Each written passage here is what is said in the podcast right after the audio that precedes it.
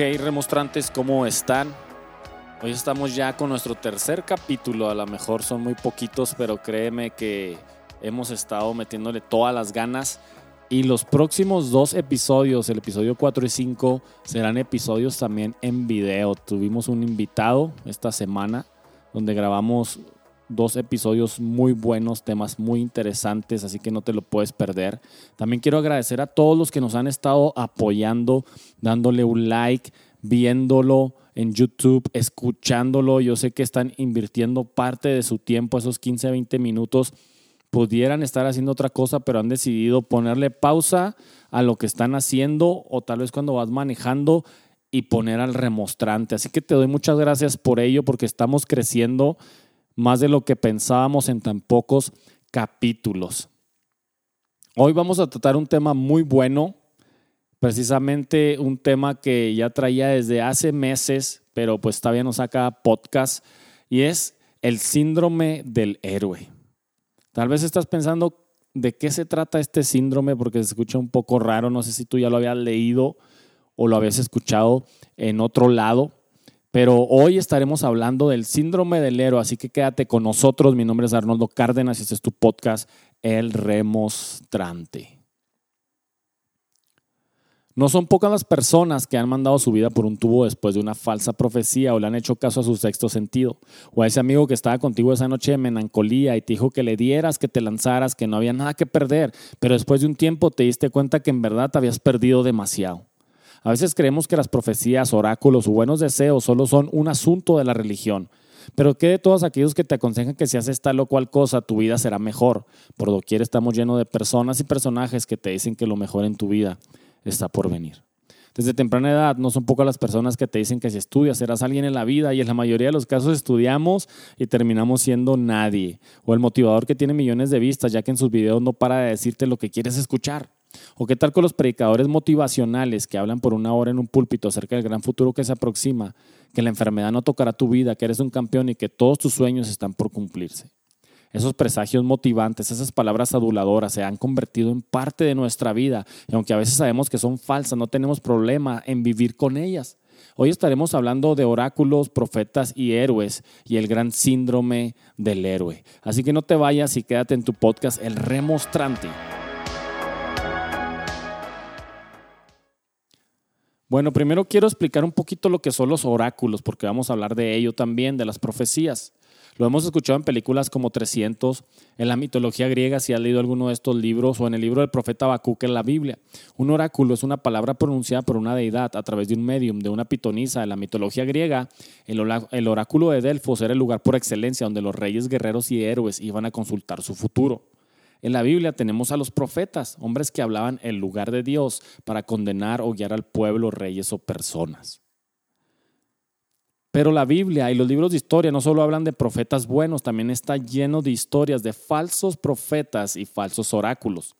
Ahora, a través de la historia vemos cómo se perdieron guerras, reinos y personas ilustres murieron por escuchar una falsa profecía o por entender mal el oráculo aunque siempre su culpa, aunque siempre se culpa y condena a los falsos porque no examinamos al otro lado de la moneda, aquellas personas que recibieron las profecías o el oráculo e hicieron de lo que les dio la gana.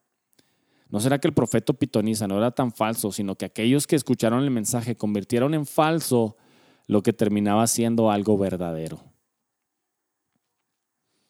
Ahora, vamos a ver también qué es el síndrome del héroe. Ya vimos que son los oráculos, que son los profetas, es un mensaje que se da de parte de una deidad. Ahora vamos a ver qué es el síndrome del héroe. El síndrome del héroe eso es un síndrome que está de moda en la posmodernidad y precisamente aquellas personas que padecen este síndrome son las perfectas víctimas o presas fáciles de los falsos oráculos, de los gurús o de los motivadores. Vamos a ver los síntomas del síndrome del héroe. Son aquellas personas que asumen riesgos más allá de sus límites porque sienten que ellos son los únicos que pueden lograr este acometido. Otro de los síntomas del síndrome del héroe es pensar que nadie puede hacer las cosas mejor de mejor manera que tú. Solo él puede, él es el indicado, él es el mártir, él es el superlíder, él puede cambiar el mundo por sí solo. Siguen sus sentimientos sin importar las consecuencias que pueden traer para él o para otros. Te voy a contar la historia de Pedro, un típico chico con el síndrome del héroe. Pedro asistió a una reunión profética. El profeta le dijo a Pedro que a Dios le estaba llamando a que fuera a la selva amazónica a hablarle a los caníbales. Pedro con su síndrome de superhéroe inmediatamente comienza a preparar todo para cumplir su misión. Su pastor le dice que no vaya, que no es el tiempo. La novia le dice que no, que piense bien las cosas. Los padres de Pedro se oponen rotundamente a la decisión de este muchacho terco, pero Pedro está decidido. El síndrome de héroe le decía que sí podía. Él dijo que Dios le había dicho, él iría a pesar de que todos estuvieran en su contra. Por fin Pedro llega a las Amazonas con los caníbales y cuando está ahí, en medio de los caníbales, le dice a Dios, Dios, estoy en problemas. Pedro escucha que Dios le dice, no, Pedro, no estás en problemas, ve por una piedra y pégale fuerte al jefe de la tribu. Pedro hace caso a la voz que escucha, le pega con una fuerte, una enorme y grande piedra en la cabeza al jefe de la tribu de los caníbales y de repente se escucha una voz que le dice a Pedro desde el cielo, Pedro, ahora sí estás en problemas. Y Pedro termina devorado por los caníbales.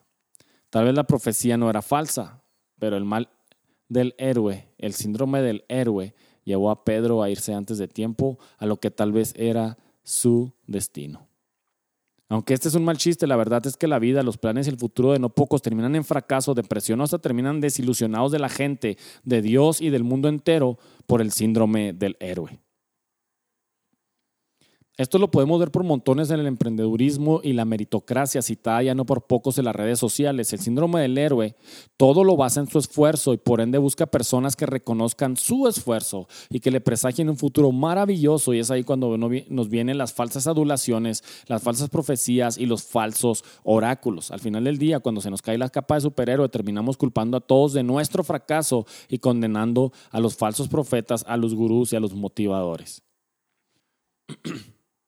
Un perfecto ejemplo de una persona con síndrome de héroe lo podemos ver en el libro de Herodoto de Alicarnaso. De sus nueve libros, en el primer libro narra la historia del rey Creso de Lidia, un hombre que manifestó el síndrome de héroe en su máximo esplendor, llevando a la ruina a su familia y a su nación. Sintiéndose el más dichoso de todos los mortales por todo lo que había logrado, deseoso de más éxito y poder, se le ocurre la maravillosa idea de luchar contra el rey Ciro y el imperio persa Aqueménida. Pero antes de ir a la batalla, y como lo hacían todos los reyes de esa época, Creso manda emisarios a oráculos para que le den una respuesta ante la gran empresa que se avecina. La única respuesta que satisfizo a Creso, rey de Lidia, fue la dada en el oráculo de Delfos. Para Creso, solo el oráculo de Delfos le había dicho lo que él quería escuchar. Uno de los oráculos que le dijo la pitonisa es el siguiente: un gran imperio caerá. Cuando el rey de los medos fuera un mulo, huye entonces al hernio pedegroso, oh lidio delicado, y no te quedes a mostrarte cobarde sin vergüenza. Contento, el gran héroe con la respuesta que él quería escuchar se dispuso a enfrentar al imperio persa. Ciro y su ejército despedazan a Creso y a los lidios. Después de la batalla, Ciro se acerca con Creso y le hace la siguiente pregunta. Dime, Creso, ¿quién te indujo a emprender una expedición contra mis estados convirtiéndote de amigo en enemigo mío? Creso responde. De todo tienen la culpa los griegos que me dieron falsas esperanzas para pelear contra ti. El síndrome del héroe culpando a otros por su fracaso. Ciro deja con vida Creso, inmediatamente Creso va a Delfos a reclamarle la Pitia por el falso oráculo que le había dado. La Pitia le contesta, yo te dije que un gran imperio iba a caer y nunca preguntaste de cuál de los dos imperios se trataba. Si no comprendiste la respuesta, si no consultaste por segunda vez, échate la culpa a ti mismo. Creso comprendió que toda la culpa era suya. Esta adicción a ser el héroe de la película, el centro del universo, pensando que nada puede estar mejor si no lo hacemos nosotros, nos lleva a escuchar respuestas equivocadas. Y es precisamente con el siguiente tema que vamos, la responsabilidad de saber escuchar. Y es el problema de los tiempos en que vivimos. La gente no sabe escuchar, peor aún, no comprende lo que se le está diciendo. Si no sé escuchar, escucharé solo aquello que yo quiero escuchar, que me endulce el oído, que adormece mi mediocridad y no tendré un justo juicio respecto a las decisiones que debo tomar. La grandeza del que habla está la grandeza del que escucha. Es por eso que en nuestros días, los más afamados, aquellos con millones de seguidores, son los que reproducen un video de 15 segundos haciendo una estupidez y diciendo muy poco porque nuestros oídos están educados para eso, para no escuchar, y si escuchamos, no comprendemos. Y es ahí donde viene el engaño y donde viene el fracaso y donde viene la burla de muchas personas y la decadencia. Por esto siempre, por eso esto siempre desemboca en un problema mucho más grande. Siempre será más fácil que te engañen cuando te dicen algo que quieres escuchar. Siempre será más fácil que te engañen cuando no comprendes lo que te dicen. Y precisamente estamos rodeados de ese tipo de personas y de ese tipo de literatura que a toda costa quieren hacerte sentir el centro del alimentando tu síndrome de héroe. Es por ello que debemos educar nuestros oídos para saber escuchar, para comprender lo que escuchamos y poder tomar decisiones congruentes, meditadas y que trasciendan en un impacto favorable para mí y para otros. No desbocarme a la primera que alguien me dice que sí puedo, que yo soy especial y soy el indicado para tal o cual tarea imposible. En la Biblia tenemos una historia de un rey que se rodeó de personas que solo hablaban cosas buenas de él y no solo eso, no comprendía lo que se decía acerca de él. En segundo de Crónicas, capítulo 18, podemos ver la historia de Acab, rey de Israel, que hace una alianza con Josafat, rey de Judá, para atacar Siria, y al igual que Creso, Acab reúne a todos los profetas que tiene a su disposición en un total de 400. La pregunta era la siguiente, si deberían ir a la guerra o no. Los 400 profetas contestaron lo mismo, rey Acab, debes ir a la guerra porque Dios ha entregado en tus manos al enemigo y saldrás victorioso. Acab no se opone a pensar de las palabras de esos 400 profetas porque cree que la respuesta de la multitud está la verdad y porque eso es lo que quiere escuchar él, pero esto es algo totalmente falso. Recuerda que las masas son manipulables y sobornables. Todos estos profetas decían cosas que el rey quería escuchar porque sabían que de lo contrario les mandarían a cortar la cabeza, un mínimo los meterían a un calabozo. Tenemos una responsabilidad de saber escuchar y es precisamente lo que hace el otro rey, Josafat. Él no estaba satisfecho con las palabras de las mayorías y manda a traer al único profeta que les diría la verdad. Pero Acab aborrecía a este profeta porque nunca le decía cosas buenas, sino siempre les decía lo que no querían escuchar. Mera coincidencia con la realidad actual donde el diálogo, el debate y las ideas contrarias a las masas, a las multitudes ruidosas, terminan siendo censuradas porque no es lo que quiere escuchar la gente. La gente prefiere vivir autoengañada para poder ser un poco más feliz mientras dura su engaño. Regresando a la historia, mandan traer al único profeta que faltaba. Este les dice todo lo contrario, les dice que no vayan a la guerra o perderán, y no solo eso, sino que el rey Acab perderá la vida. El rey Acab se enfurece tanto que no escucha la voz de Micaías, el profeta, va a la guerra y el rey Acab muere en esta batalla terriblemente. Los falsos profetas, los gurús, los motivadores, los aduladores siempre estarán en nuestra vida y siempre serán mayoría. Recuerda que las masas ruidosas, los falsos profetas siempre serán mayoría y es que decirle a la gente lo que quiere oír siempre será mucho más fácil y dejará beneficios a corto plazo. La gente prefiere autoengañarse, vivir bien antes de escuchar la verdad y pagar el precio para cambiar lo que tienen que cambiar. Precisamente cuando estaba redactando este capítulo abrí mi Facebook y apareció un profeta o una profeta que le decía a la iglesia, no le temas al COVID, no le huyas al COVID, él no puede hacerte nada, él no puede hacer nada contra ti. Es una burla decir esto después de más de un año de pandemia y cientos de miles de personas muertas. Tal vez murió algún familiar tuyo, tal vez algún familiar tuyo estuvo a punto de morir, de desfallecer en un hospital o gastaste todo lo que tenías para la recuperación de ese familiar. Y hay personas que se paran en una plataforma y a la primera o a la buena que se les da a ellos dicen que todo está bien, que nada pasa y que no le huyas a una enfermedad de este tipo. Pero la gente eso es lo que quiere escuchar.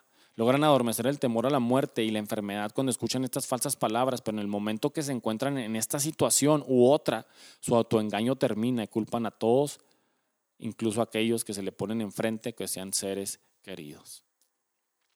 Ya para terminar, dice Jeremías 23, 16, no escuche las palabras de los profetas que profetizan con vanas esperanzas. El pastor de Hermas describe la diferencia entre el verdadero y el falso profeta. La profecía no es clandestina, sino que ocurre cuando los cristianos se reúnen, oran y Dios decide dar un mensaje. El verdadero profeta nunca recibe dinero por sus mensajes, escucha bien esto. En cambio, el falso profeta, los individuos llegan a consultarles y les ofrecen una fortuna. Ellos les dan predicciones huecas diseñadas para gratificar los deseos del suplicante. Ellos se mueven por un espíritu terrenal y dañan a las personas inestables que padecen el síndrome de héroe. Creo en los verdaderos profetas, en la buena literatura que te instruye y te lleva a cambiar cosas malas de ti para poder progresar, pero necesitas aprender a escuchar y comprender de lo contrario siempre serás engañado, llevado de aquí para allá por buenos deseos y falsos profetas. Aprende a reflexionar cuando leas o escuches, cuando vayas al nuevo oráculo de Delfos, que son las redes sociales, que su único objetivo es manipular a las masas para que creamos que todo está bien y que nuestra vida no podría estar mucho mejor, cuando la realidad es que solo somos esclavos de una jaula de oro. Brickman dice que el mundo de la autoayuda ha generado individuos introspectivos y centrados en sí mismos con riesgos de sufrir ansiedad y depresión. Dice que se ha vuelto una religión del yo en el que cada individuo es el centro del universo. Son como un pequeño Dios que decide lo que es bueno y lo que es malo. La mayoría de sus seguidores terminan adictos a los libros de autoayuda, los terapeutas y el coaching de vida, a quienes Brickman considera los sacerdotes de esta nueva fe. Bueno, eso fue todo en este capítulo de El Remostrante. Así que no olvides escucharnos en las diferentes plataformas que estamos en Spotify como El Remostrante, en YouTube como El Remostrante, en Facebook también estamos como El Remostrante. Estamos manejando estas tres principales plataformas, aunque estamos en otras. Así que no dejes de escucharnos, criticarnos y compartirnos. Gracias por un capítulo más que estás con nosotros en El Remostrante.